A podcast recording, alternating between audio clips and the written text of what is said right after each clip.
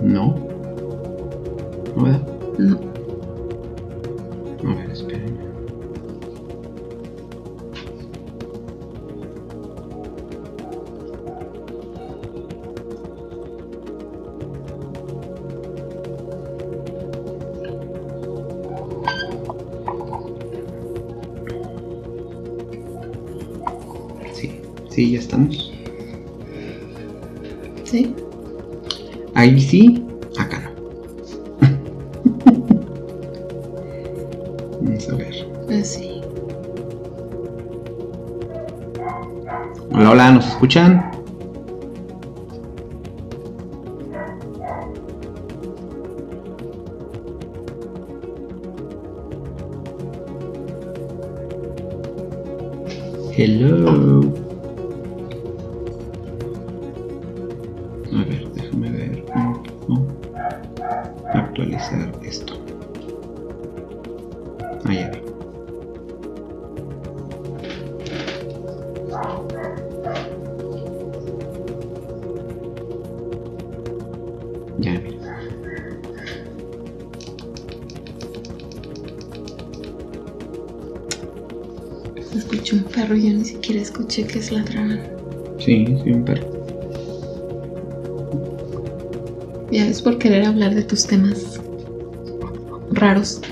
Oh, el próximo hay que hacerlo de historias de miedo. Órale, Tengo una historia muy buena. me parece. Hola, hola, ¿nos escuchan? ¿Hay alguien por ahí? Oh, muchos comentarios. A ver, ahora sí ya los veo. Sí, ahora sí los veo. ¿Ya? ¿Ya? ¿Nos escuchan bien? Pregunto yo, pregúntome yo.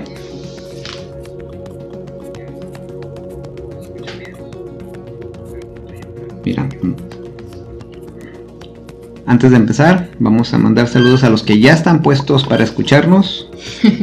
Empezando con Lupis. Saludos Hola, Lupis. Lupis. La Chinis. Hola, María José Arroyo. chinis. Hola, gracias. Hello, chinis.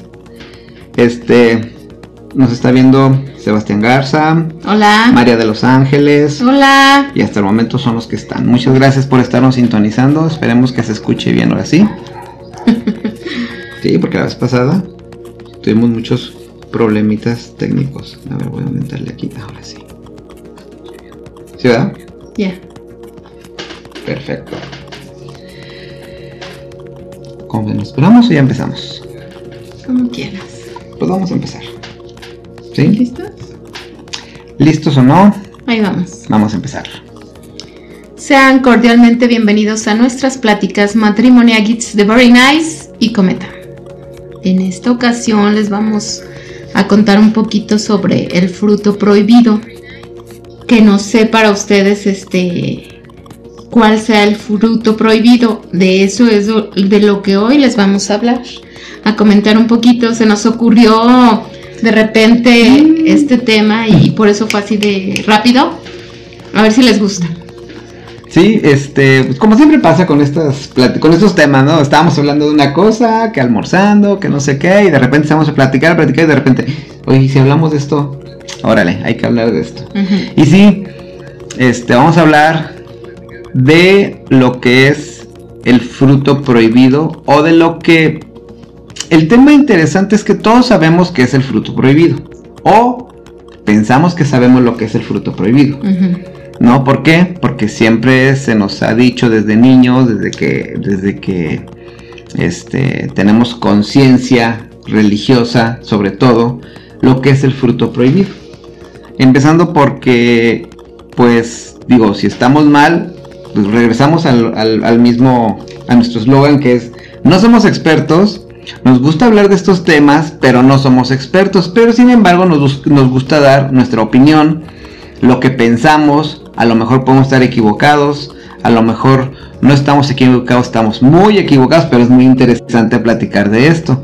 Entonces, vamos a hablar de diferentes temas, desde lo religioso hasta los temas que también nos gustan, que es lo, lo digamos, un poco esotérico, un poco lo prohibido, porque porque hay muchas cosas que allá afuera de, del mundo que nosotros conocemos normalmente, que siempre se nos del contexto, exacto, del contexto que siempre hemos tenido, hay más significados del fruto prohibido. Hay gente que le da su propio significado, aunque no venga ni en ninguna ni en ninguna religión, ni en ningún escrito, ni simplemente cada quien le puede dar su, su significado.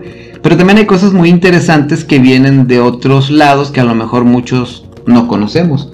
Cuando se nos ocurrió el tema, de hecho, a mí se me, me gustó este tema cuando una vez estaba escuchando, estaba leyendo y escuchando unos temas de los que me gusta escuchar a mí, que hablaron de eso y, me quedé pensando, si es cierto, no tenemos un contexto muy grande, muchos, hay gente que sí, hay gente que a lo mejor de los que nos están viendo que están muy bien estudiados, que están muy bien informados, pero en internet sobre todo, hay muchas cosas que pueden ser mentiras, pero pueden ser verdad también, o puede ser que no sepamos nunca cuál es la verdadera origen. Sin embargo, no, no este, buscamos, simplemente nos quedamos con esa idea y como la traemos desde pequeños, pues eso es. ándale, porque se nos inculcó, porque simple y sencillo se dice en la Biblia y ya se quedó. Ándale, por ejemplo, se dice, pues en la Biblia se dice, en varios libros se habla se dice hasta en, libros que no son canónicos. También se habla a su manera del fruto prohibido. Ahora, esto no es para desinformar, simplemente es para platicar, porque es muy interesante encontrar otros significados que a lo mejor no le encuentra significado. Bueno, por ejemplo, ¿no? O sea, se supone que desde que nacemos venimos con el pecado capital. ¿No? O sea, es el pecado con el que, bueno, yo me quedé en eso, a lo mejor ya cambió las reglas, pero el, hecho de que te bautizan de alguna manera es porque desde que nacemos es para quitarte, dicen hay que quitarte el pingo, ¿no? O te dicen hay que quitarte, pues es que traes el pecado capital, pero también es una manera de hacerte de bautizarte y hacerte parte de la congregación de la iglesia católica, ¿no? Ser parte de. Ser parte de. Por ejemplo, yo me acuerdo que una vez en una ocasión, gracias a ti, nos iban a bautizar en otro lado, en otra religión. y dijimos, pues no, no nos puede bautizar porque estamos bautizados. Pero a lo mejor ahí me quedé pensando yo, porque ya somos grandes, ya somos adultos, ¿cómo te, van a quitar otro pecado capital o cuál era el motivo? Nada más de juntarte a la congregación de ellos o si te iban religiosamente a quitar otro pecado. Ándale. ¿No? En este, ¿Con quién era? Con los mormones, ¿no? Con los mormones. Así que, pues sí, muy amablemente les dijimos, pues no, muchas gracias. Este, ya de este lado ya les ganaron y ya estamos bautizados, pero eso se me hizo un tema un poco interesante. Pero bueno, a ver, veré. Te quiero preguntar, como siempre, este, ¿tú qué entiendes por el fruto prohibido? Ya hablamos que pues es el pecado capital, pero ¿qué es? ¿A qué, a qué es lo que nosotros desde niños, no lo que leíste, sino lo que entendemos nosotros? Ahí si nos quieren poner en los comentarios los que nos estén viendo, ¿qué entienden ustedes por el fruto prohibido? Porque de ahí viene. ¿No? El fruto prohibido, el pecado capital, es la desobediencia que tuvieron nuestros padres, Adán y Eva, a Dios. Es que en sí es eso. Es eso, ¿no? no es tanto como simbólicamente es la manzana. Sí, que según la manzana es la, la, fruta prohibida en el Edén. Ah, mira, aquí hay una manzana. Que, que hasta canta este eh, Ricky Martin. Si Dios puso la manzana fue para comer. Esa no me la Ay, qué bueno que yo no soy fan de Ricky Martin. ok, ah, ok, eh, eh, sí, y, ahí, no, no, pero ahí el significado, ve, él está dando en la canción su propio significado, ¿no? ¿Qué es lo que empezamos a platicar? Cada quien le va a dar el significado, pues que quiera ver, el significado que te haya dado alguien más o el que tú quieras acomodar. ¿Sí? Pero bueno. Pues es que está acomodado siempre a, es lo que, lo, que te comentaba, a las cosas este que ya están escritas y que desde pequeños pues así se quedaron. Y ahora que como tú dices, ya crecimos y así como que, a ver, a ver, ¿de dónde viene esta teoría?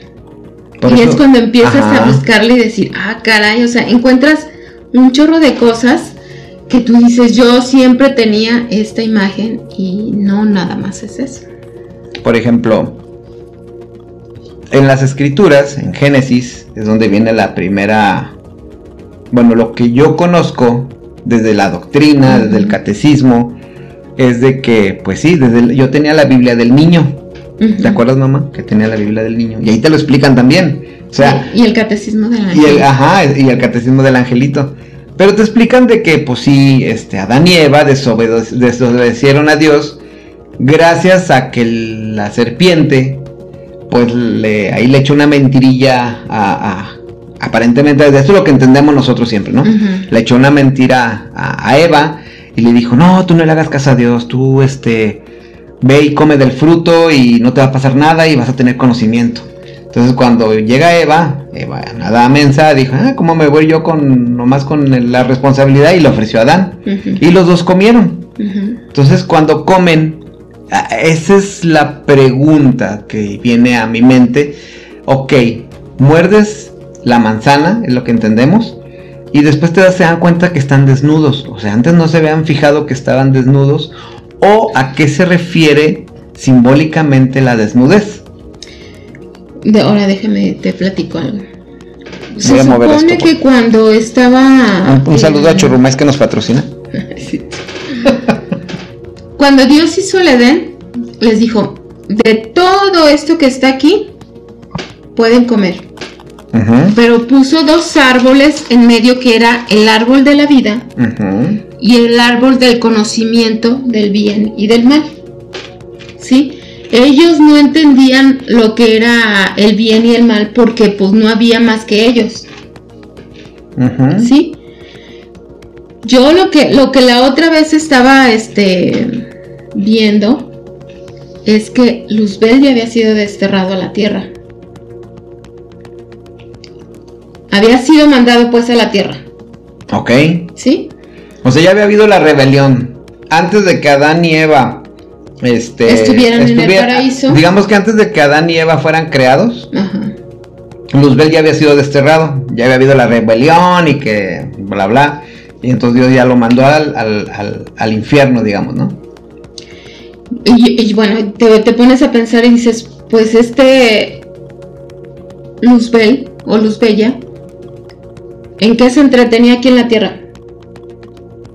Entonces, una de las cosas a lo mejor para molestar a Dios era decir, ah, ya hiciste, ya creaste a otros, pues en este caso éramos seres humanos, no éramos ángeles, no éramos arcángeles. Ah, de hecho, ahí hay una teoría muy buena que por ahí leí ahorita. Sí, sí, dime. Entonces, yo me imagino que de haber dicho, ah, pues deja ver con qué me entretengo, ¿no? Y al igual, este, yo siento que porque fue tentado, fue primero con Eva. Porque la mujer que busca, a veces buscaba lo que era la sabiduría. Imagínate ver a un ángel este, de luz, a ver a, a, luz bella, eh, a lo mejor resplandeciente, bonito, que tú dices, pues... Pero entonces ahí, en, lo que, en el relato que tú me estás explicando, no se presentó el diablo como serpiente, se presentó como un ángel. Si vemos en la Biblia, hay muchas, hay muchas este, cosas que te las cuentan como tipo fantasiosas. Hay unas cosas que son fantasiosas y que te lo hacen como un relato para que lo puedas digerir eh, bien y comprensible. Que de hecho, la Biblia que nosotros leímos de alguna manera tiene que ver con muchos libros sagrados antiguos que existen en otras religiones y en otras partes del mundo. Sí, no nada más en la Biblia católica. Sí, a lo mejor nosotros este, eh, leímos la Biblia latinoamericana, porque está adaptada que nosotros entendamos el concepto de lo que te está tratando de, transmitir. Sí. Pero en otras Biblias, en otros lados, que dicho ahorita vamos a leer esa parte de lo que es la Biblia y en otros libros cómo se, cómo se leyó ese fragmento, ¿no? A ver, y luego, perdón. Bueno, entonces yo siento que estos, estos árboles a lo mejor no eran literalmente como árboles que vemos ahora de hojas. Ajá. De, de el tronco y frutales y a lo mejor no eran tanto así.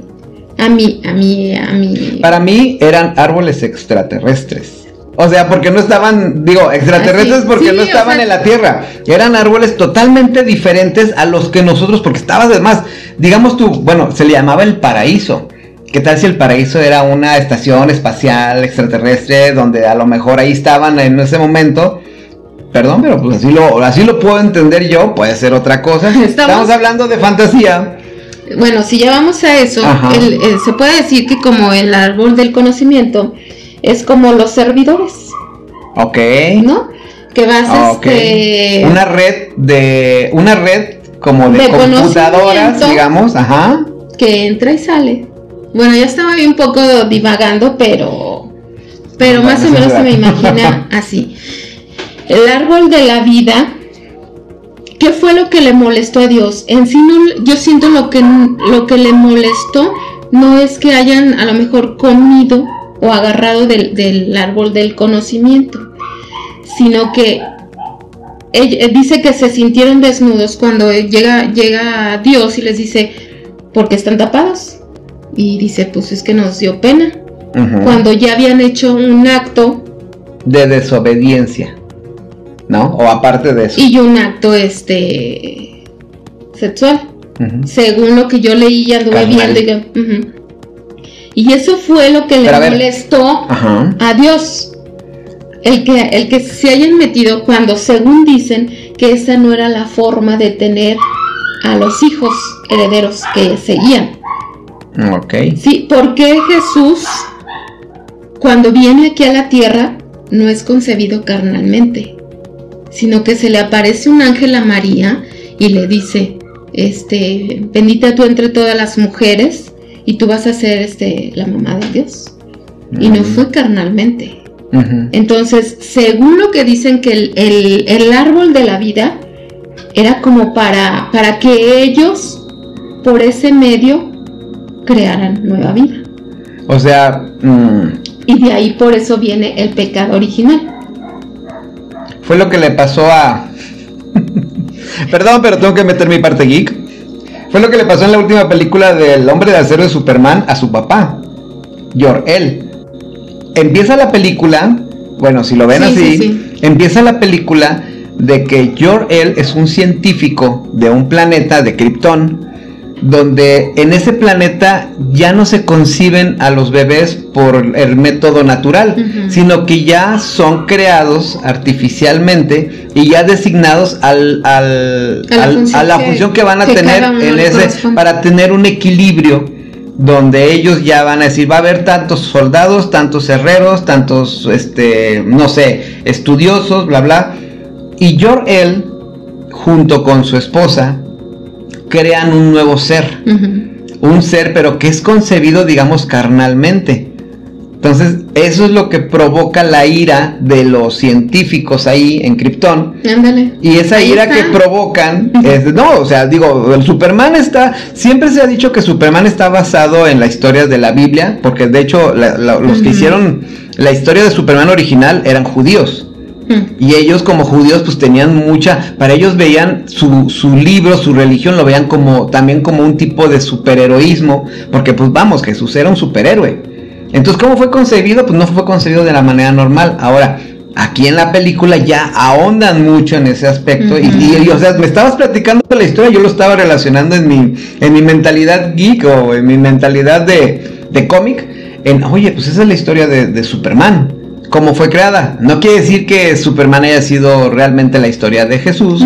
No, pero más bien de ahí tomaron la historia de las, de las escrituras religiosas para crear a este personaje y darte a entender de que a lo mejor el árbol del conocimiento, pues era de que, o el fruto prohibido, perdón, era precisamente el fruto de, de, hacer el acto que no tenían planeado hacer. ¿No? Digo, yéndonos a un aspecto muy fantasioso, porque al final una cosa aquí, aquí nosotros nos gusta mucho separar lo que es, a veces, separar la religión de lo que puede ser una teoría que, que la religión tomó y que lo adaptó. ¿Sí? Entonces, puede ser que, digo, nosotros hemos platicado de, de Anunnakis, hemos platicado del origen de la humanidad, hemos platicado que cabe muy bien en estas historias porque la Biblia al final es una historia que te transmite un mensaje y fue escrita por la inspiración de Dios. Son muchas historias que, por ejemplo, muchas de esas historias son muy similares a muchas historias de otros libros sagrados de otras partes del mundo, de otras religiones y otras culturas. Sí. Sin embargo, pues es lo que conocemos nosotros, es nuestra base. Y partiendo de esa base empezamos a ver que hay muchas cosas más que hablan del fruto prohibido. Ahora, ya nos fuimos muy allá de, de, lo que íbamos a hablar. No estaba planeado eso, pero está padre. Porque al final, sí, al final, este, ve el significado que podría tener. ¿Sí? El árbol de la vida o el árbol del bien y del mal es el árbol del conocimiento. ¿Qué es lo que ahorita te da conocimiento? Ah, simplemente, y es una, bueno, no es un comercial, pero ve, ahorita este iPad, ¿cuál es su símbolo? Es una manzana, mordida. ¿Sí? Que esta, esta manzana mordida de alguna manera representa el conocimiento. No sé si lo hicieron adrede o no, no me puse a estudiar esa parte. Pero el Apple, que es la compañía que crea esto, viene del, conocimiento. O sea, si tú tienes un, un, aparato electrónico que te conecta con esa red, o, que una red que es como un árbol con muchas ramas, te trae ese conocimiento y tú ya tienes este conocimiento. Ahora. De ahí sacas el conocimiento. De ahí sacas, sale el conocimiento, exactamente. Si nos regresamos a la parte de. Ok, aquí estamos hablando y siempre hemos dicho que la, el fruto prohibido es una manzana. ¿Por qué decimos que es una manzana? Si en la Biblia no dice, nunca, nunca menciona que es una, manzana. Tiene varios frutos, pero no dice que es una manzana. Y aquí te quiero, bueno, quiero leer esta parte, que es donde dice, esta parte que tú dijiste, y Jehová Dios hizo de la tierra todo árbol agradable a la vista y bueno para comer, o sea, puedes comer de todo. También el árbol de la vida en medio del huerto y el árbol de la ciencia y del bien y del mal. A ver, aquí está hablando de dos árboles. Sí, el árbol de la vida, sí, sí, lo estoy recalcando. Pero está el árbol de la ciencia del bien y del mal. O sea, ahí estamos hablando ciencia, bien y mal y el árbol de la vida. O sea, es como, ¿tú qué vas a, tú qué quieres? ¿El árbol de la vida o el, árbol de la ciencia y del bien y del mal? Dices tú, pues yo quiero el árbol de la vida porque quiero vivir siempre. Pero eso lo tenía. Sí, sí, sí. Entonces, pues, no sé, yo creo. Ahora, aquí el libro nos platica, eh, yo lo veo así. No es de que Dios haya dicho, ok, ya los creé, ya están, estas son las instrucciones de estar en el paraíso, y como lo dijo Franco Escamilla, ese árbol no me lo toquen. O sea, coman del que quiera, pero ese no me lo toquen. Y a, a, poco luego, luego que Dios se fue, fue Eva y fue el diablo. No, o sea, yo siento que ya había pasado mucho tiempo donde ellos comían del mismo fruto, los mismos frutos, bla, bla, y en un momento a lo mejor, no sé, que se aburrieron o la mujer se aburrió. No, fue cuando ya entró. Y fue cuando el diablo dijo, ah, estos ya están aburridos. Ándale. Déjame, porque ya había, a lo mejor, no sé, en nuestra percepción del tiempo es muy diferente a la percepción que ellos tenían, porque eran seres puros, eran otro nivel, eh, eh, se podría decir que a lo mejor estaban en otra dimensión. El paraíso puede que no esté en este plano físico, sino estaba en otro plano espiritual, donde a lo mejor Dios dijo, no, perdón, este, estaban ellos ahí muy a gusto, pero ya estaban come y come, ya estaban aburridos y fue cuando el diablo dijo, ah, este es el momento.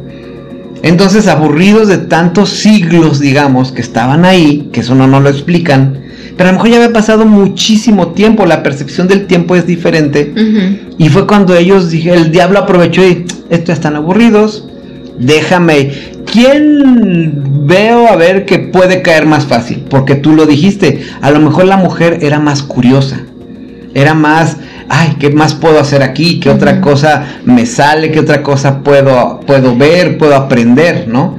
Y es cuando, en este caso, el diablo, la serpiente, que acá tengo otros nombres también, dijo, pues es que hay que, hay que convencerlos, ¿no? Ahora, ¿por qué el diablo hace eso? Porque era su... Perdón, disculpen.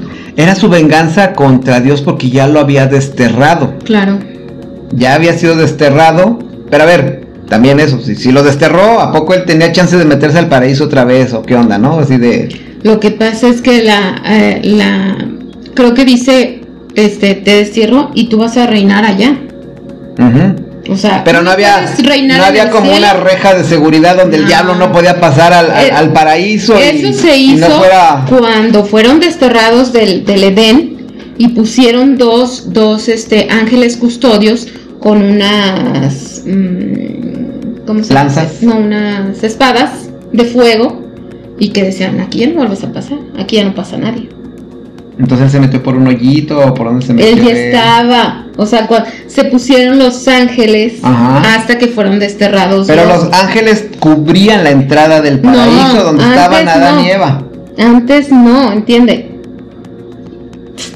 A ver.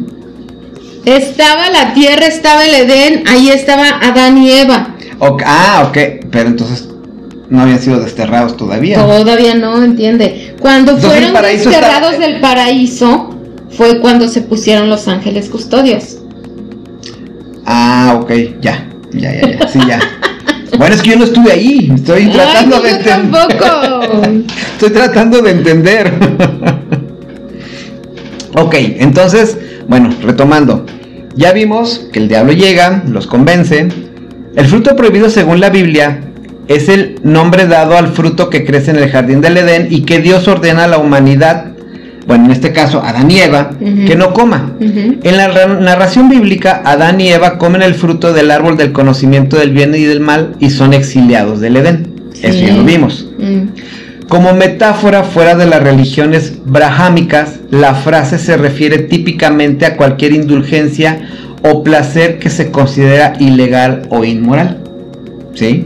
Ahora, según el Génesis, regresando a esa parte, ahí viene la parte donde la serpiente le dice, según las escrituras, no moriréis con seguridad, porque Dios sabe que en el día en que comáis de ella, entonces vuestros ojos serán abiertos y seréis como dioses, conociendo el bien y el mal. Esa frase se me hace tan importante como decir, tenemos las dos versiones para mí. Está la versión que nos enseñaron donde el diablo es el malo, es el diablo el que engaña y el que se escurre como serpiente. Por eso, pobres serpientes las andamos matando y, por culpa de que el diablo se, hizo pasar por una serpiente. Que también hay otra versión que dicen que pues el diablo era otra raza draconiana, reptiliana, reptiliana que de ahí viene que le tengamos tanto miedo o odio a los reptilianos o a los draconianos, porque son muy parecidos, pero bueno, esa es otra historia. Ok, sí, luego, luego platicamos de eso. Y entonces él te dice, no moriréis con seguridad, porque Dios sabe que el día que comáis de ella, entonces vuestros ojos serán abiertos. Esa parte de vuestros ojos serán, quiere decir que, que vas a descubrir que realmente esto es lo que a ti te interesa. O sea, regresamos a lo mismo. Estás tú y Eva, bueno, Adán y Eva solos con los animales, cuidándolos, pastándolos, y no hay nada más que hacer. No, o sea, yo lo veo así. pues no hay nada más que hacer. Entonces, imagínense que de repente llega alguien y te dice, a lo mejor aquí lo representamos como una serpiente, a lo mejor realmente, como tú dices, llegó en forma de ángel, con un resplandor, era la luz más bella del firmamento, era Luzbel era guapo, a lo mejor era más, a lo mejor era más atractivo que Adán, ¿no? Y llega y le abre las alas y mira, te, come de eso, no te va a pasar nada. Y ahora, se supone que Adán y Eva eran como los hijos, son los hijos de Dios. Sí. Los hijos que hacen tienden a desobedecer. Ajá. Muchas veces tú les dices, y lo vivimos, no hagas eso. Eh, haz de cuenta que les dices, hazlo. ¿Sí?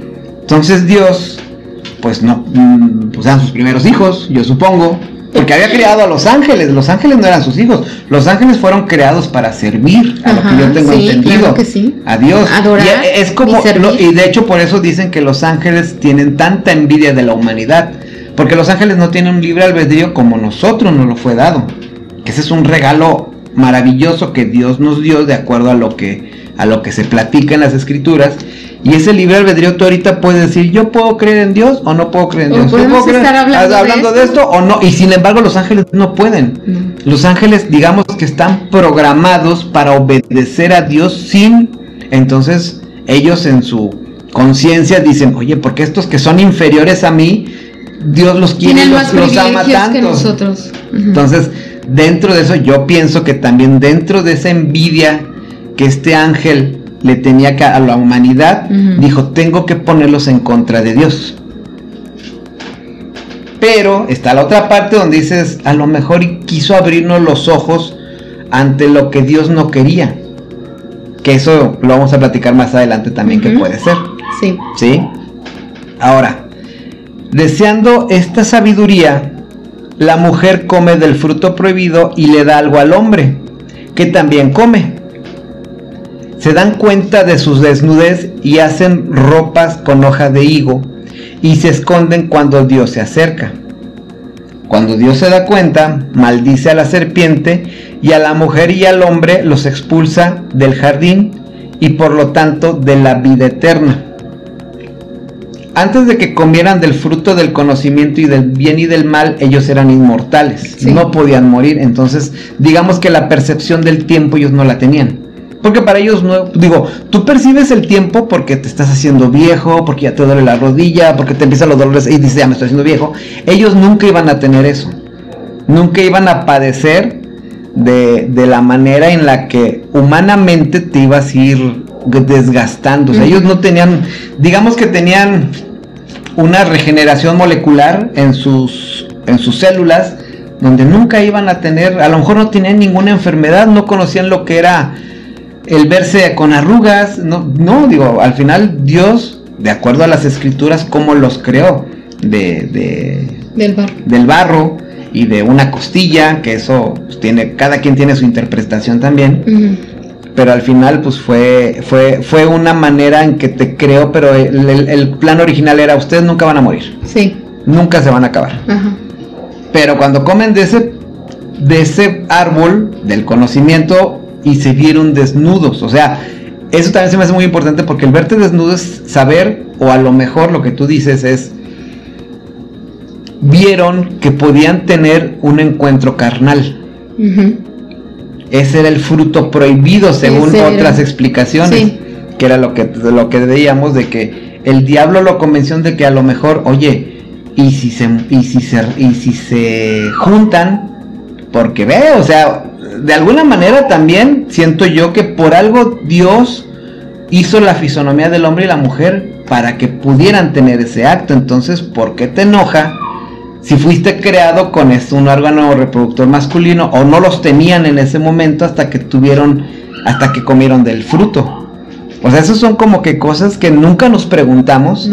Porque para nosotros es, ah, pues lo que me diga el que está ahí enfrente hablando, eso, eso es. Y nunca tenemos estas dudas o nunca queremos cuestionar que a lo mejor es parte de, tú no te debes de cuestionar, no debes de cuestionar, no tienes que tener este conocimiento y estás mordiendo la fruta del conocimiento que nunca te haces esas preguntas. O sea, es dividir. Sí, yo sé que me estoy metiendo en, me estoy metiendo en, lugares, pero, pero eso es lo bonito de que también, digamos, estoy aprovechando el libre albedrío que tengo.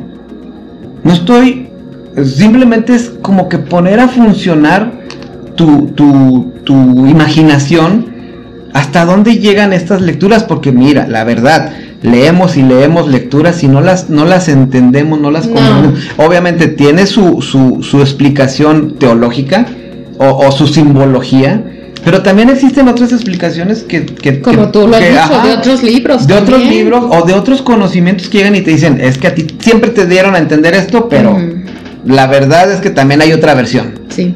Y esa versión es, ¿qué tal si a lo mejor fuimos creados de una manera en la que, en la que no teníamos que multiplicarnos?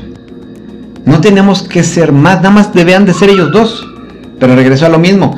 Si, si, si te crearon como hombre y como mujer y tienes estos órganos reproductores, pues es para reproducirte, ¿no? Entonces, si tienes este acto carnal, no quiero decir en la otra palabra porque nos pueden censurar, pero si, si haces este acto, pues era para eso que fue hecho tu cuerpo, ¿no? Bueno, eso es lo que yo entiendo. Ahora, esa es la parte que entendemos por el fruto prohibido. La fruta podía haber sido cualquiera. Nosotros siempre decimos que es una manzana. Nos enseñaron que no una manzana porque fue lo que la traducción hizo que entendiéramos aquí.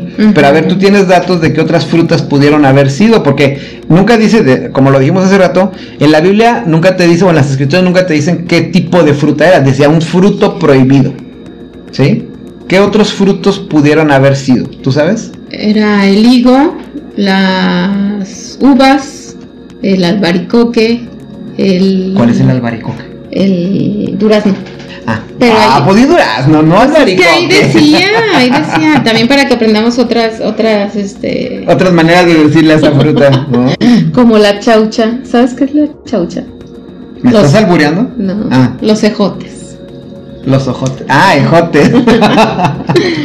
Ay, ejotes con huevo.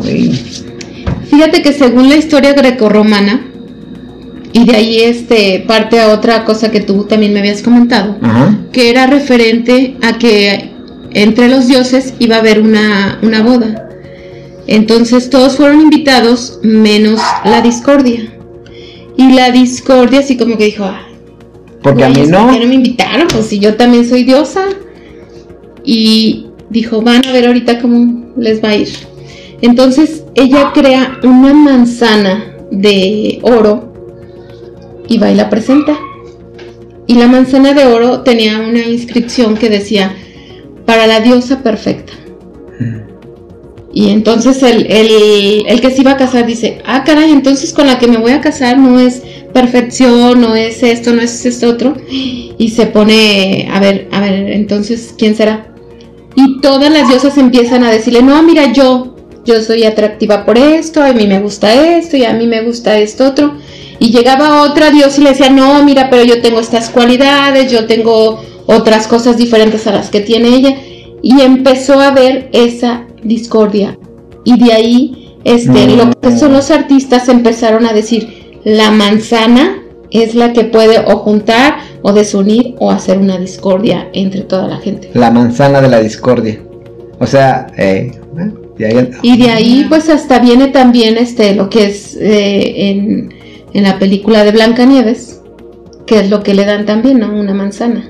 Pues es que la manzana es usada en muchos aspectos para simbolizar algo, ¿no? O sea, en el caso de los de Blancanieves y los siete enanos, que también ese es otro tema, pues la manzana es como que es la fruta, no sé si la más común o la que identificamos más fácil. Y aparte, no sé si te fijas, o sea, todo el mundo le dices una manzana y luego luego te da la idea de, ah, salud, ay, me va a hacer bien la fibra, ah, ay, es la mejor. es... Y aparte, en todos los cuentos o en todas las historias siempre había una manzana. Por ejemplo, en, bueno, en las historias de Robin Hood, cuando, no sé si era Robin Hood o había otro arquero muy famoso que era el clásico que lo ponían así al chavito y una manzana aquí y como era muy bueno, pa, ¿por qué no ponían un plátano? O una papaya, o sea, siempre lo, que estaba en la mano era una manzana, ¿no? A los cerdos, este, cuando los matan y que los decoran así bien chidos y les abren el, eh, el, hocico, y, les ponen una manzana, a ver, ¿por qué no les ponen un pepino o no les ponen una piña o no sé? La manzana es una fruta muy común, será representativa o representativa de muchos aspectos. Sí. ¿No? Entonces. Newton con las manzanas. Cuando cayó, bueno, sí, él vio que cayó una manzana, dicen que cayó en su cabeza, que algunos han desmentido esa historia, pero fue una manzana.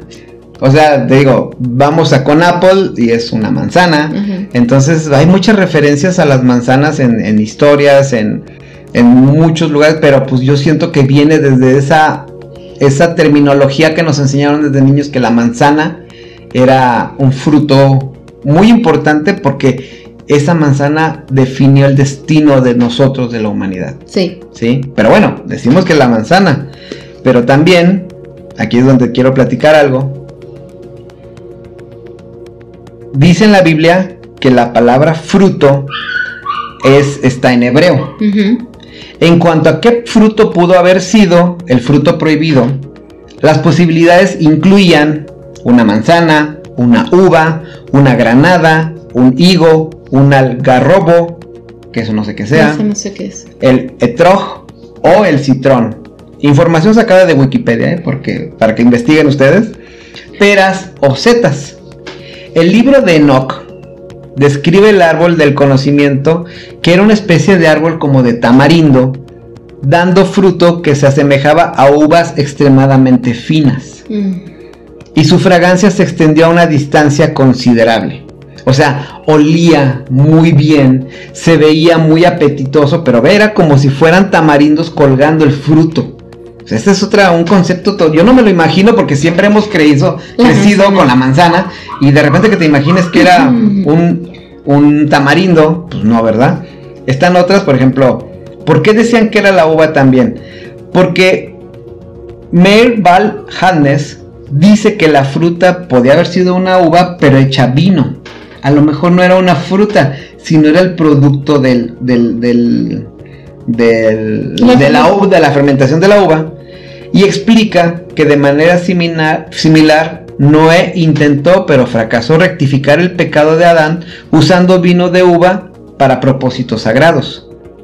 El Midrash de Bereshit Rabaj afirma, no sé qué sea eso, pero dice ahí, afirma que el fruto era una uva o uvas exprimidas alusivas al vino. Igual, el capítulo 4 de Baruch, también conocido como el Apocalipsis griego, designa al fruto como la uva. Entonces hay muchos escritos, aparte de la Biblia, que hablan del origen de la humanidad y el destierro de Adán y Eva, pero ve, aquí hablan de uvas.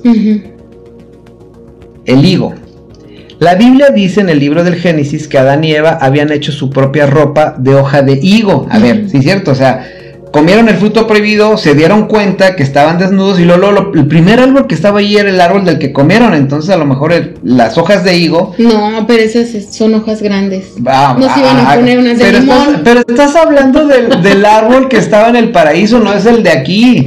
A lo mejor era un árbol con hojas gigantescas o no sé, o sea, usa tu imaginación.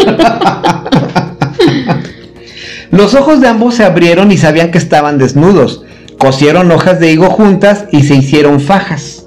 Se hicieron fajas, no fajaron, se hicieron fajas. ¿sí? Por ejemplo, el rabino Nehemiah, Nehemiah apoya la idea de que el fruto era un higo, ya que fue a partir de hojas de higo que Dios hizo vestiduras para, para Adán y Eva al expulsar. Mira, aquí dice que Dios fue el que se las hizo. Por lo que se hicieron bajos y fueron rectificados, dado que la higuera es un símbolo de larga de larga data de la sexualidad femenina. Disfrutó de una carrera como suplente favorito de la manzana, como la fruta prohibida durante el Renacimiento italiano. ¿Ve? Ya hubo un momento en el que las pinturas ya no, ya no ponían manzanas, ponían higos. también. Que eso habla mucho de la. De, bueno, eso ahorita vamos a llegar a esa parte. De cómo una, una traducción mala, que, que bueno, male, era, era lo que tradujo la palabra fruto. Y male en, griego creo que significaba manzana y male también significaba malo. Por eso era como la manzana prohibida o el fruto prohibido. Y ahí o male, male o malé. La mala traducción. Y de ahí viene la mala traducción. O más bien, yo tengo entendido que no fue una mala traducción, sino que este, este cuate que lo, que lo hicieron, no, lo hicieron traducir todo eso él al encontrar esa palabra y los significados, él hizo un juego de palabras para que tuviera más, más simbolismo y más sentido para ellos. Entonces para él fue, pues es lógico, malé significa manzana acá, pero también significa malo, pues es una fruta mala o una fruta prohibida. Eso es lo que pues dice la, la historia.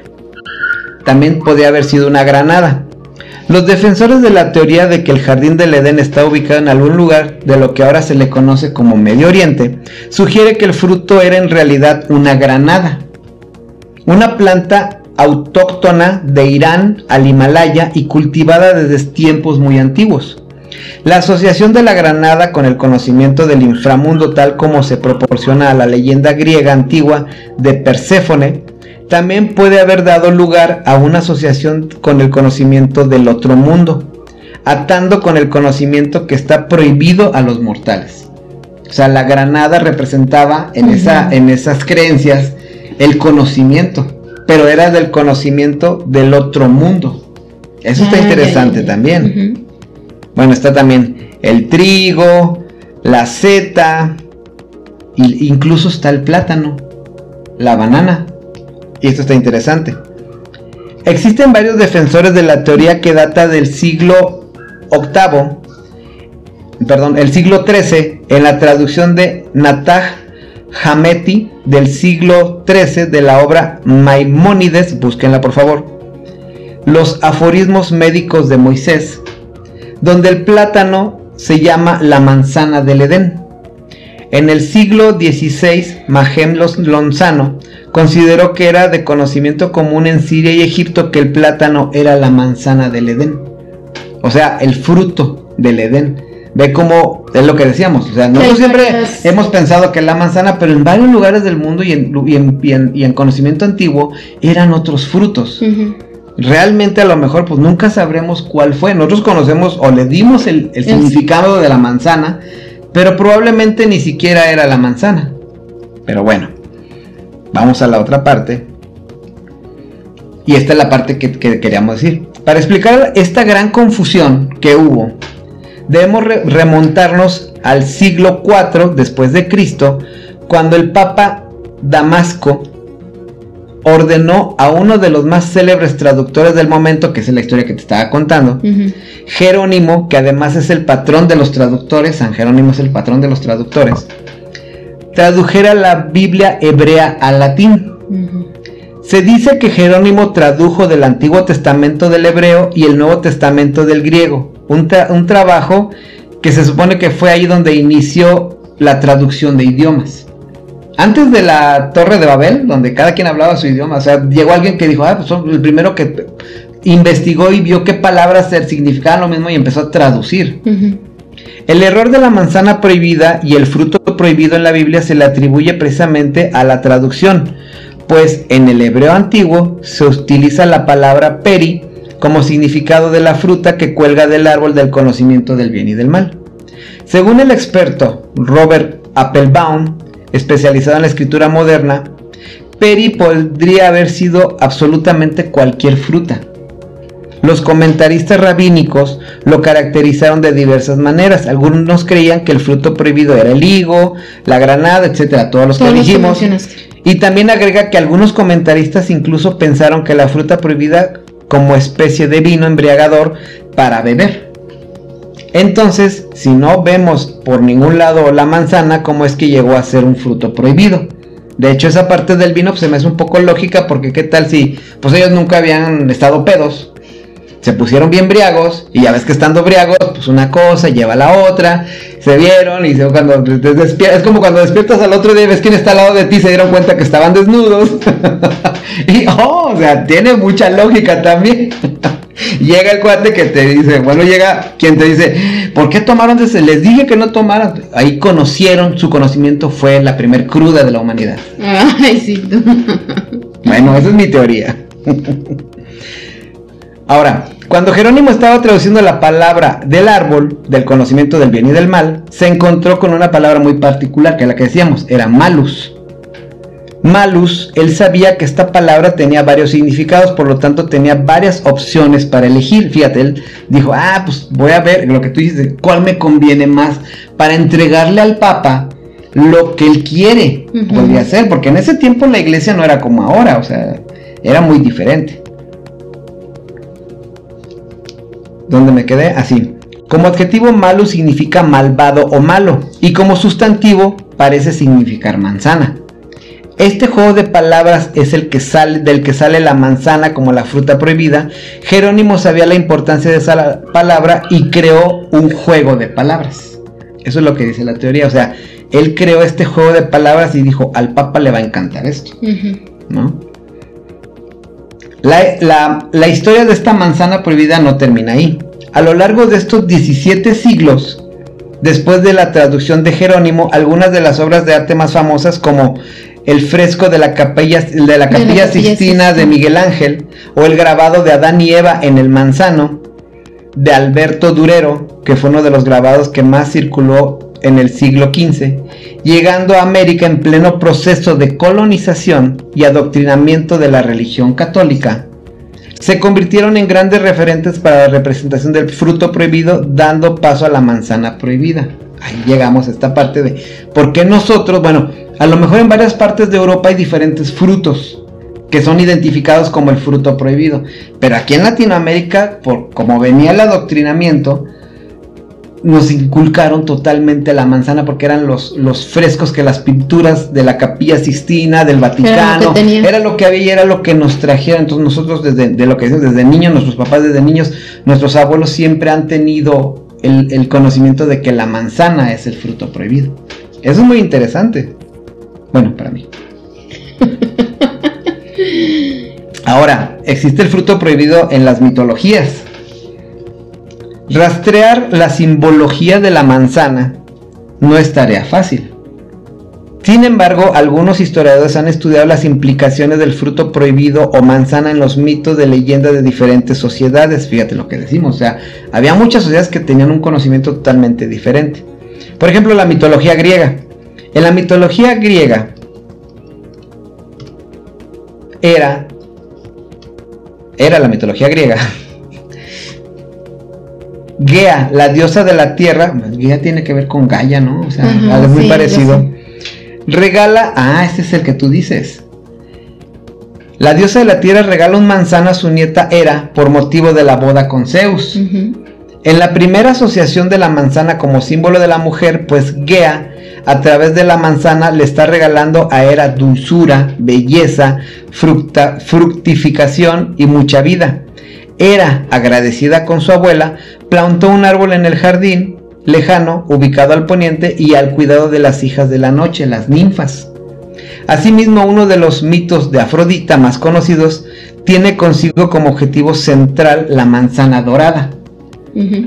Y es conocido como el juicio de París. En la historia se cuenta que a París le tocaba elegir a la diosa más bella de todo el Olimpo.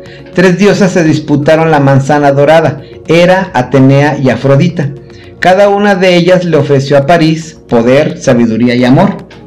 Finalmente París eligió a Afrodita como la diosa más hermosa del Olimpo y ella a su vez le dio el amor a Helena. Oh, o sea, es un complemento de la historia que, tú, que tú contaste. Bueno, y si la investigamos vamos a encontrar muchas historias del fruto prohibido, pero este es, digamos, el inicio de lo que es el fruto prohibido, ¿no? Viene una parte que a mí se me hace muy interesante. Ahora no sé, ¿quieres decir algo de lo que platicamos ahorita? No, está bien. ¿Sí? Con lo que dije. ¿Voy bien? Sí. Ok. Al ratito nos vemos. Uy, uy, uy. Ahí viene la otra parte que es la de lo que platicábamos hace rato. Una especulación aún más aventurada ha llevado a pensar que la transgresión de Adán y Eva consistió en la relación sexual que es lo que estábamos diciendo. Sin embargo, la Biblia no ofrece base alguna para esta conclusión. Es cierto que el consumo del fruto prohibido trajo una transformación al cuerpo del hombre que, si bien trajo como consecuencia negativa la muerte física, también aseguró la capacidad de la reproducción, era lo que estábamos platicando hace rato. Ni por el relato del Génesis ni el resto de la Biblia hablan de una transgresión sexual.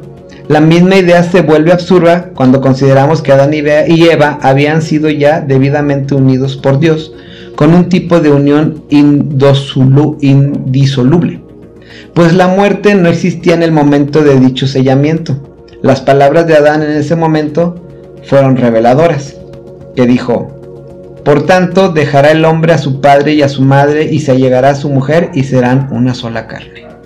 Eso sí lo escuché muchas veces en las escrituras. Como que están dormidos todos, ¿no? Sí, de hecho. no les está. Ah, mira. Josué, Josué Franco, saludos. Hola. Nos dice, de hecho, así empezó la guerra de Troya. Ah, mira. Toda la razón, sí es cierto. Pero bueno, a ver. Ahora vamos a pasar a una parte donde la naturaleza simbólica del árbol del bien y del mal va un poquito más allá. Ya hablamos de circuitos y servidores con conocimiento, que, eso se me hace, yo no lo había ubicado de esa manera, pero tiene, dentro de nuestras mafufadas tiene mucha, tiene mucha lógica, lógica que no es lógica, pero bueno. Ahora, aquí encontré un texto que dice, las autoridades generales han descrito al árbol de la vida, así como al árbol de la ciencia del bien y del mal, como un símbolo representativo de las verdades sagradas. Como se explica en la enciclopedia y la doctrina de los convenios, Elder Bruce R. escribió que el árbol de donde provenía el fruto prohibido, el árbol del conocimiento del bien y del mal, figuradamente se refiere a cómo y por qué y de qué manera nació la mortalidad y todo lo que le pertenece a Adán y a Eva. Cumplieron con cualquier ley que trajo la mortalidad a la ciencia, a la existencia.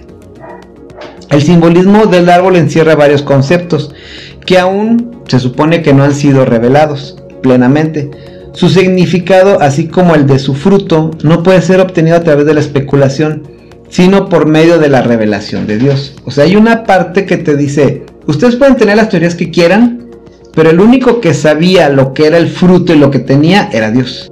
Sí. No nos podemos estar aquí haciendo un podcast donde todos están bien aburridos, están durmiendo, pero realmente es como que hasta dónde llega nuestro conocimiento, nuestro entendimiento de lo que significa. Y es que al final de cuentas, pues Dios sabe el futuro y todo lo que va a pasar. O sea, él, dijo, a ver, ahí voy a poner a este y a este y a este. Y a ver qué pasa. Fíjate, hay un, hay un, hay una manera de verlo que ya viene, viene la parte carnal, digámosle, que sí, y era lo que, lo que platicábamos. El fruto prohibido muchas veces tiene que ver con, si tú ves una manzana y la partes a la mitad, te representa, en, algunas pinturas, en algunos dibujos, te representa el aparato reproductor femenino. De hecho, cualquier fruta que tú partas a la mitad, bueno, no cualquiera, pero la mayoría de las frutas que tú partes a la mitad, cuando la partes, tiene esa forma y tiene las semillas de la vida de esa fruta. ¿Sí? Una manzana, un higo, una papaya, un lo que quieras, tiene como que esa forma femenina, que es donde, de donde viene la semilla de la vida. Entonces, hay muchas veces, fíjate, hay una, hay una parte del, que te explican que el para, es mi teoría. Esto yo, yo, yo lo, yo me di una fumada y dije, esta fue mi teoría. Donde se me hizo muy interesante pensar, muchas de las veces el fruto prohibido es, eso, es el, acto carnal, digamos. Muchos así lo tienen también concebido. Pero donde empieza, si lo transportamos a los conocimientos espirituales orientales, ¿cuál es, dónde está ubicado el primer chakra cuando vas a despertar los siete chakras? El chakra raíz. El chakra, el chakra raíz, ¿dónde está ubicado? en la base de la columna vertebral, que está exactamente ubicado donde empiezan los, los, este, los aparatos reproductores femenino y masculino. Ahora, ahí lo dice muy bien en las escrituras, en, en las investigaciones, que ahí es donde a lo mejor empieza el conocimiento, pero el conocimiento no, no carnal realmente, sino espiritual. El conocimiento de que tu, tu fruto prohibido se relaciona con esa parte, pero también se relaciona con tu despertar espiritual. Que ya cuando tú entiendes el despertar espiritual, incluso, no siempre, pero muchas veces, te alejas de la religión y empiezas a encontrarte a ti mismo, con tu parte crística. Sí. Pero el primer paso es comerte el fruto prohibido, que es despertar el primer chakra. ¿No? el chakra raíz, un árbol que tiene raíz, la raíz del conocimiento, pero no es el conocimiento, no necesariamente el conocimiento de computadoras, de ingenierías, no, es el conocimiento de tu yo interno, el conocimiento de tu ser, de tu ser real, que a lo mejor si nos vamos a la parte esotérica, esotérica hagamos a un lado la religión y ahora transportémonos a la ciencia ficción, así vamos a manejarlo donde la ciencia ficción, esta humanidad fue creada por seres que para nosotros son considerados dioses y que ellos mismos te dicen, no somos dioses, pero hicimos esta modificación con ustedes. hay, una, hay, un, hay un escrito, no me acuerdo dónde lo leí, pero dice que estos, estos, estas deidades que nos crearon o que crearon a los primeros humanos, nos hicieron en, algún momento este, de una manera que se descontroló porque dijeron, oye, no tenemos que haberles dado tanto poder. No tenían que ser, o sea, es como cuando en las, en las películas de ciencia ficción creas un ser que dices, no sé, o creas un Frankenstein, ¿no? Y dices, oh, está vivo, y crea, pero te das cuenta que Frankenstein es muy poderoso, ¿no? Que no lo puedes detener. lo mismo que hablamos la, hace dos semanas, de la inteligencia artificial. ahora transportado a nuestra existencia con la inteligencia artificial. Sí, o sea, realmente es estos, estas, estos seres crearon, mutaron o hicieron alguna modificación donde a lo mejor este ellos no sé no es no es el no, es, el, no, y además no es el poder físico en sí es el poder espiritual que nosotros podríamos tener. Que de ahí viene que ustedes no tienen que tener ese conocimiento ese conocimiento está prohibido para ustedes. Porque entonces qué hacemos pues vamos a llenarlos de un conocimiento que los va a mantener ahí sin que despierten su yo real, su yo verdadero. Entonces, mientras estén ahí con este conocimiento burbuja, ahí se van a quedar y van a pasar las generaciones y mira, nosotros estamos tranquilos porque no van a despertar. Pero hay despertar entre comillas, el despertar espiritual de eso, de, de que según los orientales, no quiere decir que esto sea real, simplemente es como una hipótesis que, que surgió de lo que estábamos investigando empieza en, el, bueno, muchos saben que yo leo un cómic que se llama Karmatron. Y ahí, para tú tener el poder, tienes que despertar a la serpiente Kundalini. El primer chakra que despiertas es la, ese chakra. De hecho, aquí lo tenía apuntado. Que es el, el. Ay, se me fue el nombre. Aquí está. Ah, aquí está. ¿Qué es el chakra raíz? El chakra raíz está conectado, fíjate, con el coraje y, el autocuidado, así como la estabilidad. El chakra se llama Muladhara. Y se encuentra en la base de la columna vertebral exactamente al nivel de nuestros órganos sexuales y está asociado con el elemento de la tierra, raíz, y el color rojo, la manzana. O sea, si te vas a la parte de, hey, vamos a armar forzosamente el rompecabezas, te das, te das cuenta de que lo que no querían ellos era que tú empezaras con un... no quiere decir que los orientales nada más tenían razón, no, puede ser a lo mejor... A descubrir. A descubrir tu, tu espiritualidad realmente. Muchos escritos hablan de que es una espiritualidad donde tú entiendes que Dios está dentro de ti. Ojo, no que sustituyas a Dios, sino que Dios está en ti mismo, está en, en, una piedra que le hablas, en el animal que respetas, en el conocimiento, en el amor. Ahí está Dios. Pero, pues, no sé, ves las noticias y lo que menos hay es amor, es odio, es, es muerte. Es... Entonces, cuando nos bombardean de todo ese conocimiento de muerte, pues el, tu conocimiento de amor nunca va a florecer y tu espiritualidad se va a quedar. Miedo. Y además es de decir, es que Diosito, ayúdame. Cuando a lo mejor tú te puedes ayudar a ti mismo despertando esa conciencia, ese yo interno. ¿Sí? Digo, para lo que no están viendo, conéctense. Pero al final, ese siento yo que puede ser una teoría de lo que era el fruto prohibido. El fruto prohibido tiene que ver con tu despertar espiritual. Que a lo mejor, digo, estoy equivocado, puedo estar equivocado. Muchas, muchas escrituras antiguas pasaron por muchas manos que fueron acomodándola de la manera que convenía en ese tiempo. Como me conviene a mí en este tiempo tener estos escritos, esos escritos los desecho. Los escritos del mar muerto, los escritos apócrifos, los evangelios que no me dan nada para, para seguir teniendo el poder pues los hago a un lado y me quedo con los escritos que me convienen. En este momento. En ese, en ese momento que estaba pasando el evento que tú quieras en la historia donde se, formaron esos escritos. Sí. Dentro de eso estaba, yo no quiero que todos ellos tengan un poder espiritual.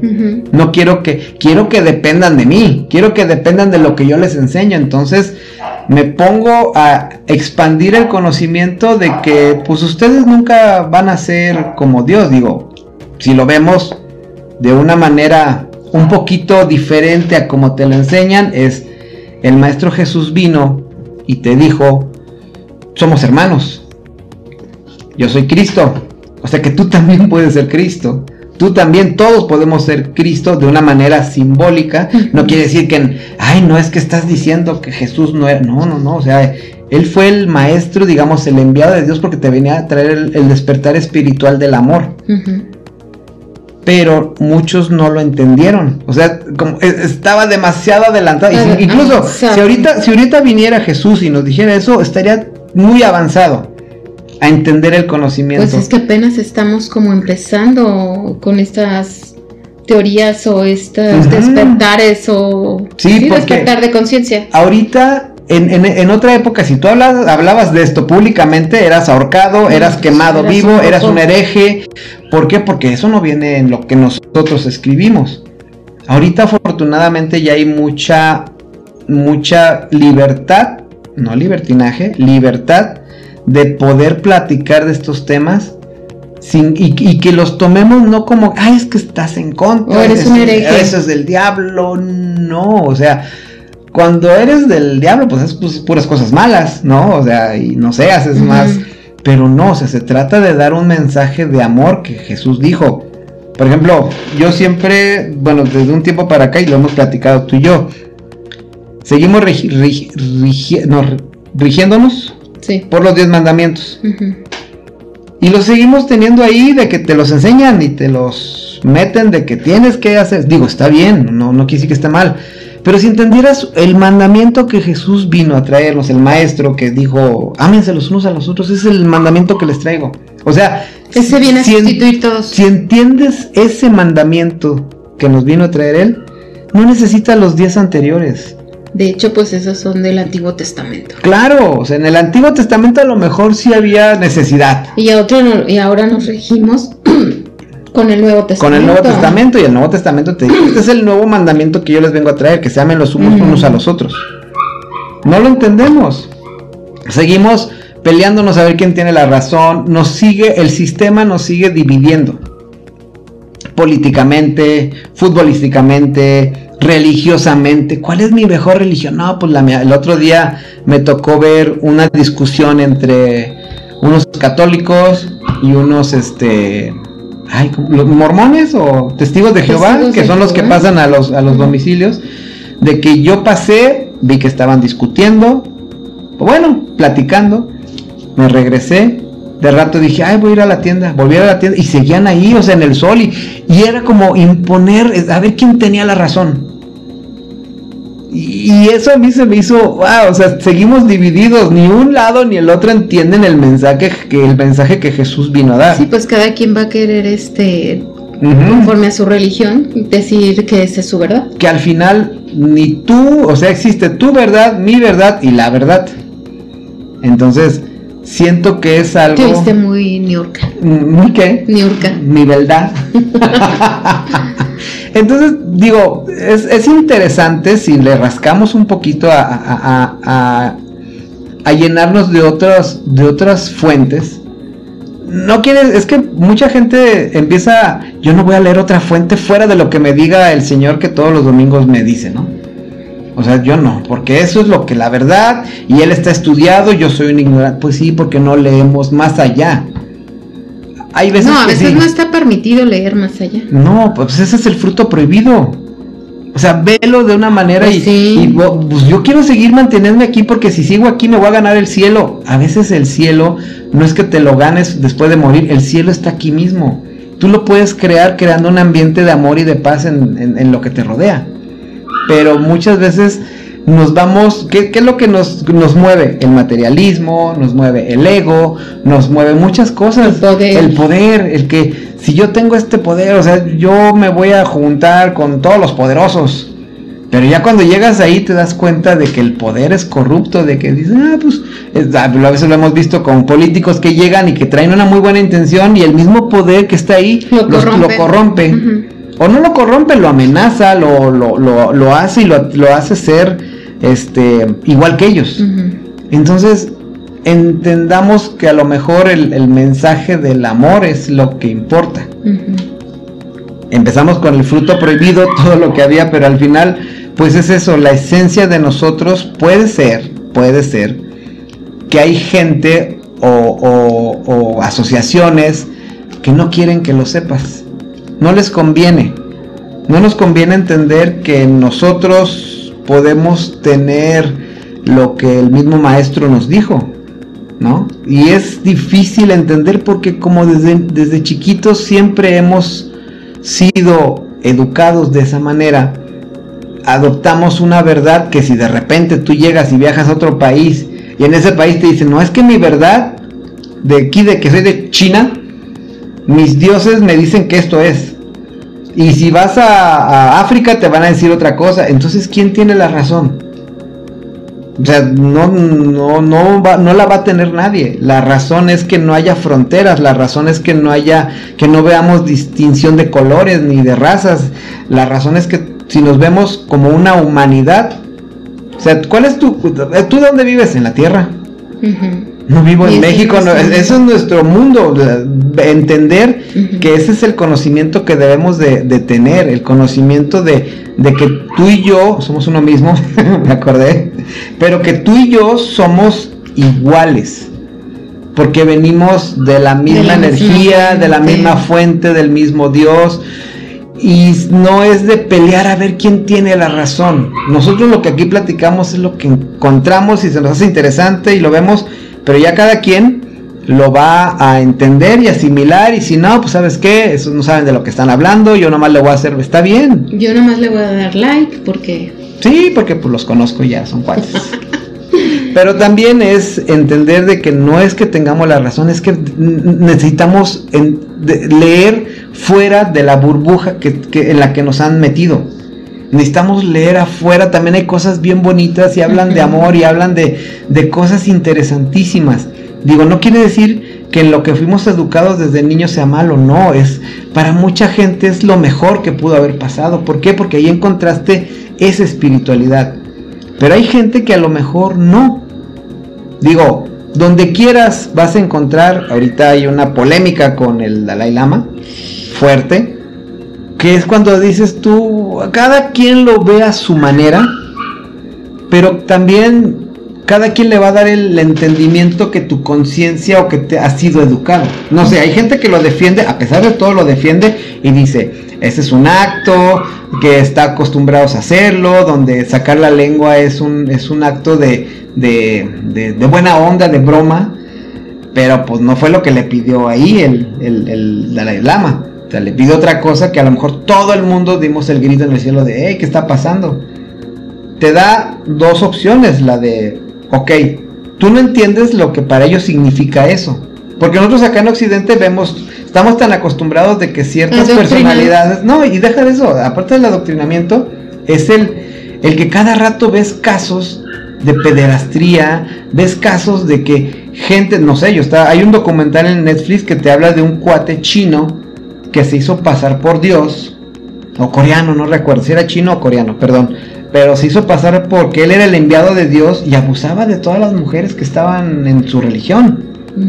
Ellas, en el afán de encontrar el, acercamiento con, el, con la persona más cercana a Dios, llegaban y él tenía, pues es que Dios me dice que te tengo que revisar. Y se dejaban y ellos decían, oye, pues que yo yo no entendía que eso era lo que es un emisario de Dios en esa religión y en ese lado del mundo. No estoy hablando de aquí ni de que también hay muchos casos, pero pues hiere sensibilidades.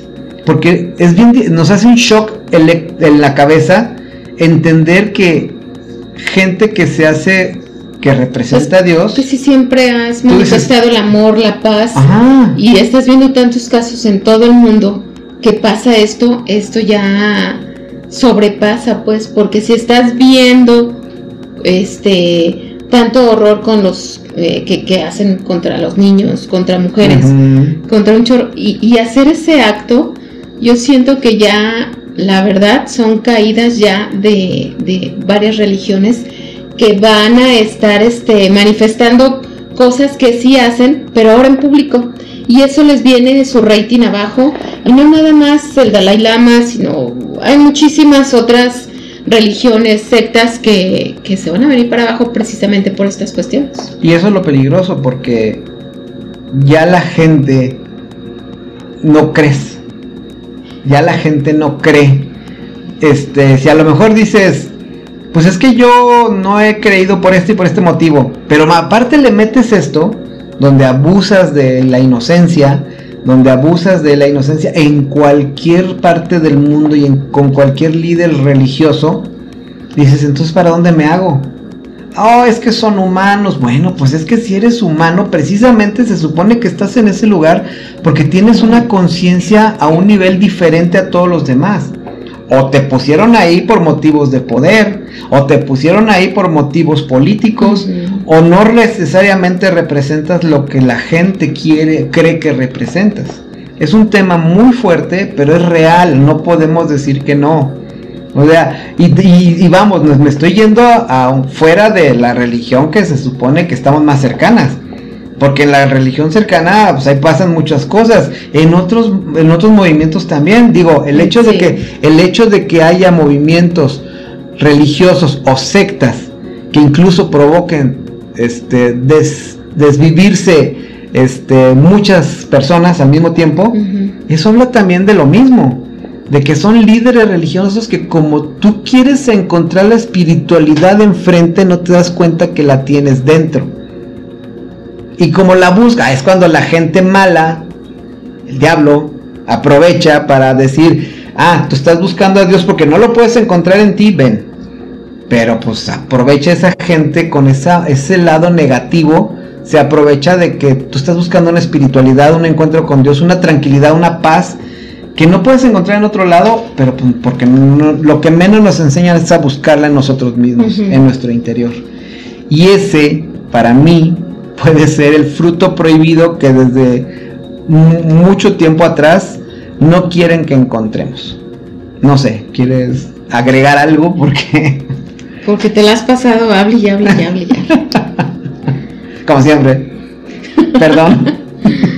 no, yo creo que este, no sé cuánto tiempo llevamos, pero pues si, si tenemos la oportunidad de buscar en libros, de buscar otras fuentes, pues yo los invito a que busquemos en otras fuentes, que no nos quedemos simplemente con lo que nos tienen este adoctrinados o con las creencias que tenemos desde pequeños.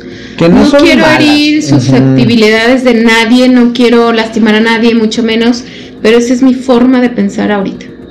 Sí, sí, sí, sí, y estoy, digo, me obligas a esto, pero estoy de acuerdo contigo. Donde no sé.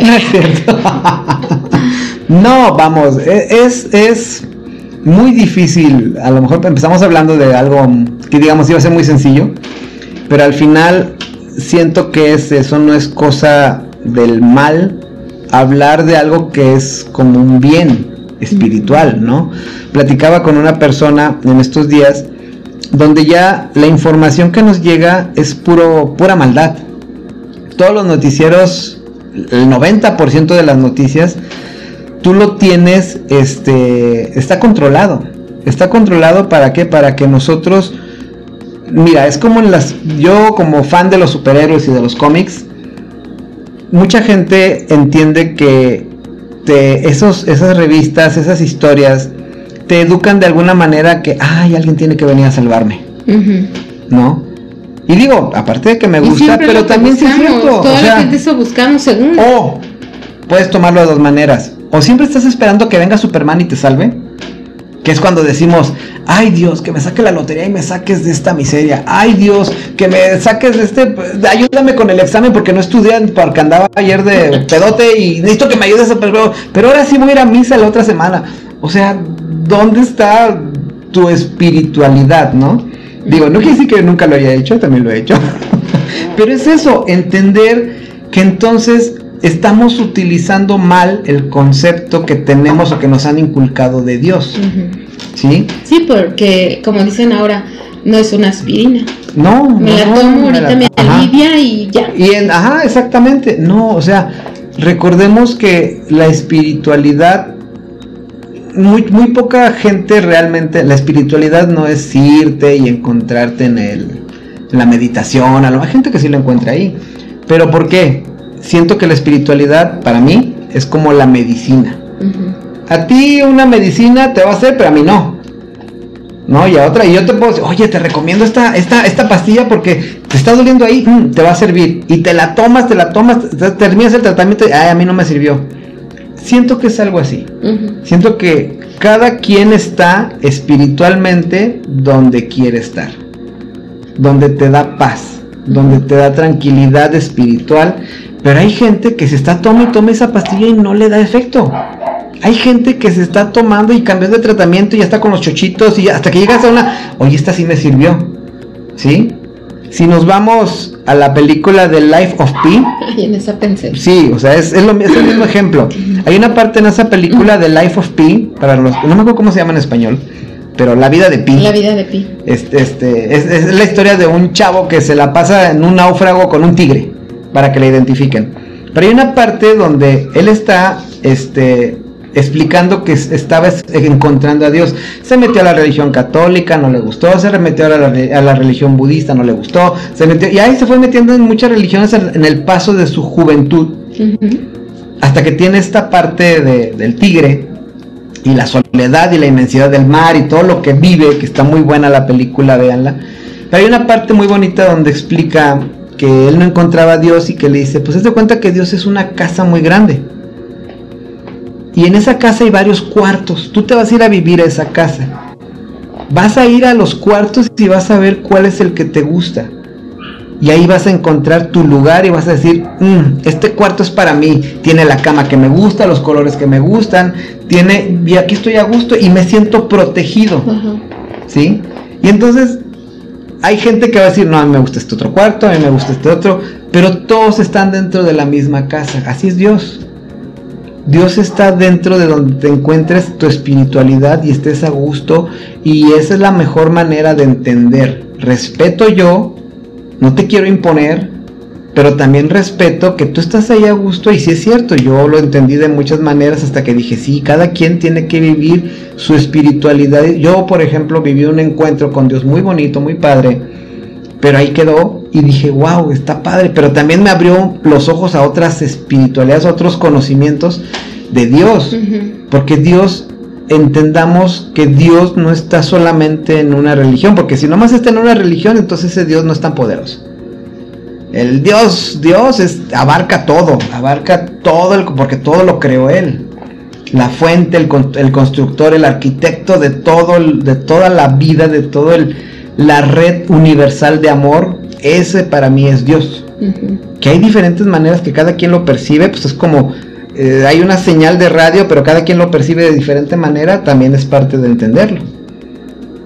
Regresamos al fruto prohibido, estábamos en eso. Pero bueno, eso era lo que yo quería decir, es, parte de, y esperamos que, que, que sí te haya gustado. Digo, te haya gustado porque nada más hay un cuate viendo, ¿no? Muy bien. A ver, vamos a leer comentarios. Vamos a leer comentarios y de lo que nos hayan comentado, vamos a ver si podemos platicar. Un saludo a. Nos estaba viendo, a ver, te la pasaste hablando, Berenice, que ni saludamos a todos nuestros nuestros podescuchas. A todos los cinco. Un saludo a Joselito Molina. Hola. A Bere Muay. Luis Alonso. Hola, Bere. A Estrellita Marsh. Cuñiz, saludos. a Duke Tuti Carmen a Josué Franco, saludos Josué de nuevo, espero que te hayas quedado por aquí. Hugo Vázquez, uh. saludos Joyce. A Marian Muñoz Hernández, saludos. Luz María Vega, saludos chicos, saludos, saludos. saludotes hasta donde estés. Milton González, saludos, dice, así es, solamente quieren vernos o vernos dormidos, para no encontrarse con uno mismo y encontrar esa espiritualidad que hay dentro de nosotros. Exactamente. O sea, eh, es eso. Nos quieren prohibir un cuando tú comes una fruta que es rica, sientes agradable, es, es una sensación que te llena, digamos, los, los, el paladar, una explosión de sabores. Eso siento que es lo que a veces te quieren prohibir con la espiritualidad, el sabor con el, vida. El, sabor, eh, sí, el, el, que, disfrutes cada momento de tu vida. Otra cosa muy importante es que siempre estamos queriendo disfrutar la vida que no te corresponde a lo mejor. ¿No? No sé, muchas veces es, oh, quiero viajar por todo el mundo. y no se te da la posibilidad, o sea, no puedo ir ni a Splash, ¿no? Porque no puedo. Pero ahorita estoy yendo al senderismo. ah, tú sí, tú estás yendo al senderismo. Saludos a, tu primo Saúl, a ver si ve este podcast y ya lo invitamos para que nos platique un poco de, de esa práctica tan chida que también es, es muy espiritual porque tienes un contacto directo con la naturaleza. Sí. Que la, que la la comodidad de la ciudad no te permite disfrutar lo que muchas veces la misma naturaleza, la raíz, la, tierra, es como reencontrarte con tu yo interno también, con tu yo de Gaia, de la tierra, de, de, esa parte, ¿no? También que hace falta espiritualmente.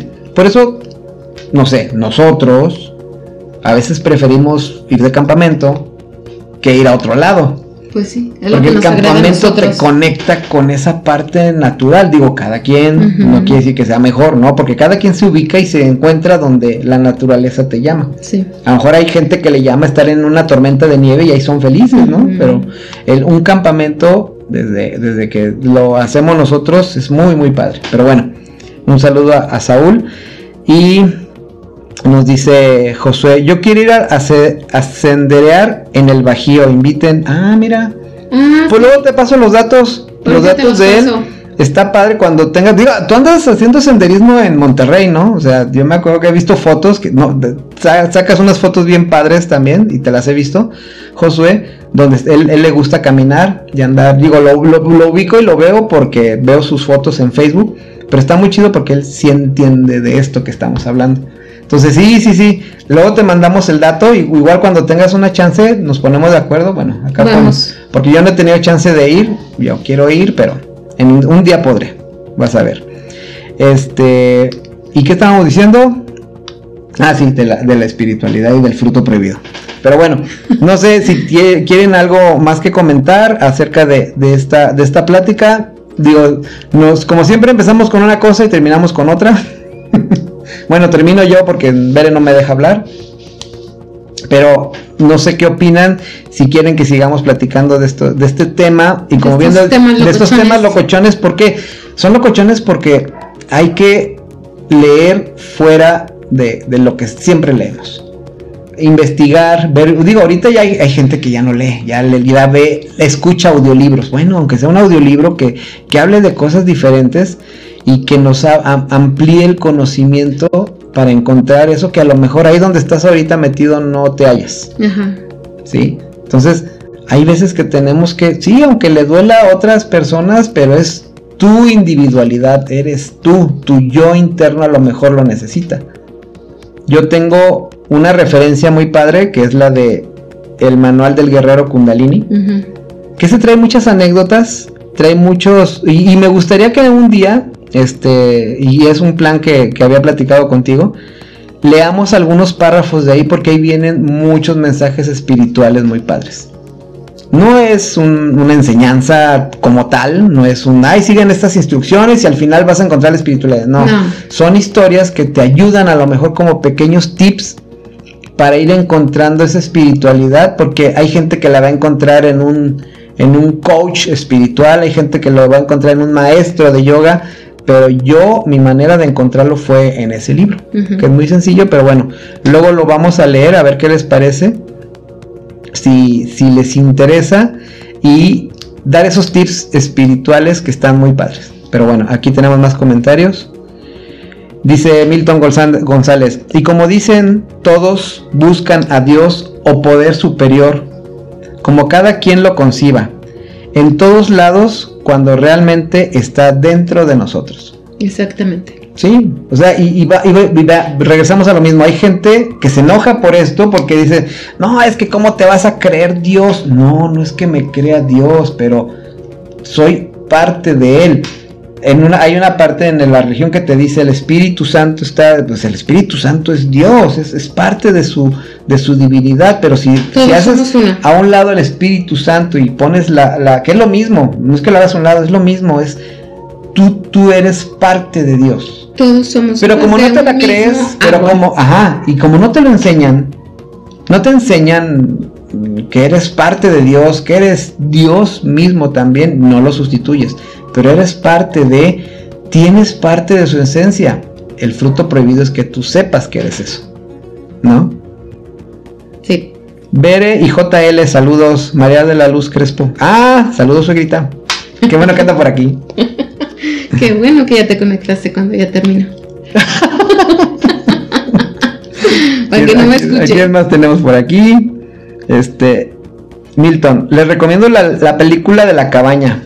Ya leí el libro y está más chido el libro que. Ay, siempre el libro está más padre que la película, ¿no? Sí, está muy chido ese. Lo que pasa es que el libro, el libro te amplía mucho y, y, te hace que te explote la cabeza con todo el concepto o el no concepto de Dios. De hecho, la está leyendo este mi hija. Ey, mirando ahorita está leyendo ese. Que ahora tú a estar llore y llore, pero está muy bonito ese libro. Buena recomendación, Milton. Sí. sí. El libro de la cabaña está muy, muy padre. Digo, yo no lo he leído, me lo platicó Bere. Yo vi la película, pero yo creo que si leo el libro no lo aguanto. No. Soy un chillón. pero es eso, aparte de. Te quedas con la parte de, del, del evento que pasa ahí, porque no quiero spoilearlo. Pero al final ese encuentro con Dios te abre, uf, te abre el, el, ahora sí que el, el universo y el panorama diferente. a ver otro concepto diferente de Dios, que, que ya cuando lo creas en un concepto deja de ser Dios, pero bueno, esa es otra plática diferente. Pero sí, muy buena recomendación Milton, muchas gracias. Este, pues ya, son todos los comentarios. No sé, ¿quieres agregar algo más? Pues es que lo agrego y luego tú le sigues y le sigues y le sigues. Le cortamos pues. Muchísimas gracias a todos los que nos siguieron el día de hoy, sí, si no me van a regañar. Este, es, si les gustó este tema y quieren que ampliemos un poquito más, o, o que amplíe yo. O si nos sugieren algún tema. Sí, también tenemos otro tema muy padre también que habla más o menos de lo mismo. Uh -huh. Y que ya después se los vamos a decir. Bueno, no se olviden de, de seguirnos en nuestras redes sociales, que son poquitas. Ayúdenos compartiendo el video y aparecemos como otros podcasts, pero pues no, simplemente si les agrada estos temas, si quieren compartirlos con alguien más o sugiéranos algún tema, lo investigamos y lo platicamos a ver desde nuestra De- perspectiva Ajá, lo que te iba a decir. como matrimonio, como amigos, como ella tiene también, a pesar de que tenemos muchas coincidencias, ella tiene su manera de pensar y yo tengo la mía. En muchas cosas coincidimos, pero en muchas cosas termina el podcast y nos empezamos a pelear. No, no te. No dijiste esto. Te dije que ibas a decir esto. Pero sí. Pero bueno, por mi parte es todo. Very nice. ¿Algo más que quieras agregar? Si no, yo ya no digo nada. No, yo todo estaba perfecto. ¿Sí? Sí. ¿Te gustó el tema? Me gustó. Bueno, para la próxima te va a gustar más. Bueno, pues muchas gracias. Buenas noches. Que descansen y Besotes. Bye. Si Dios puso la manzana fue para...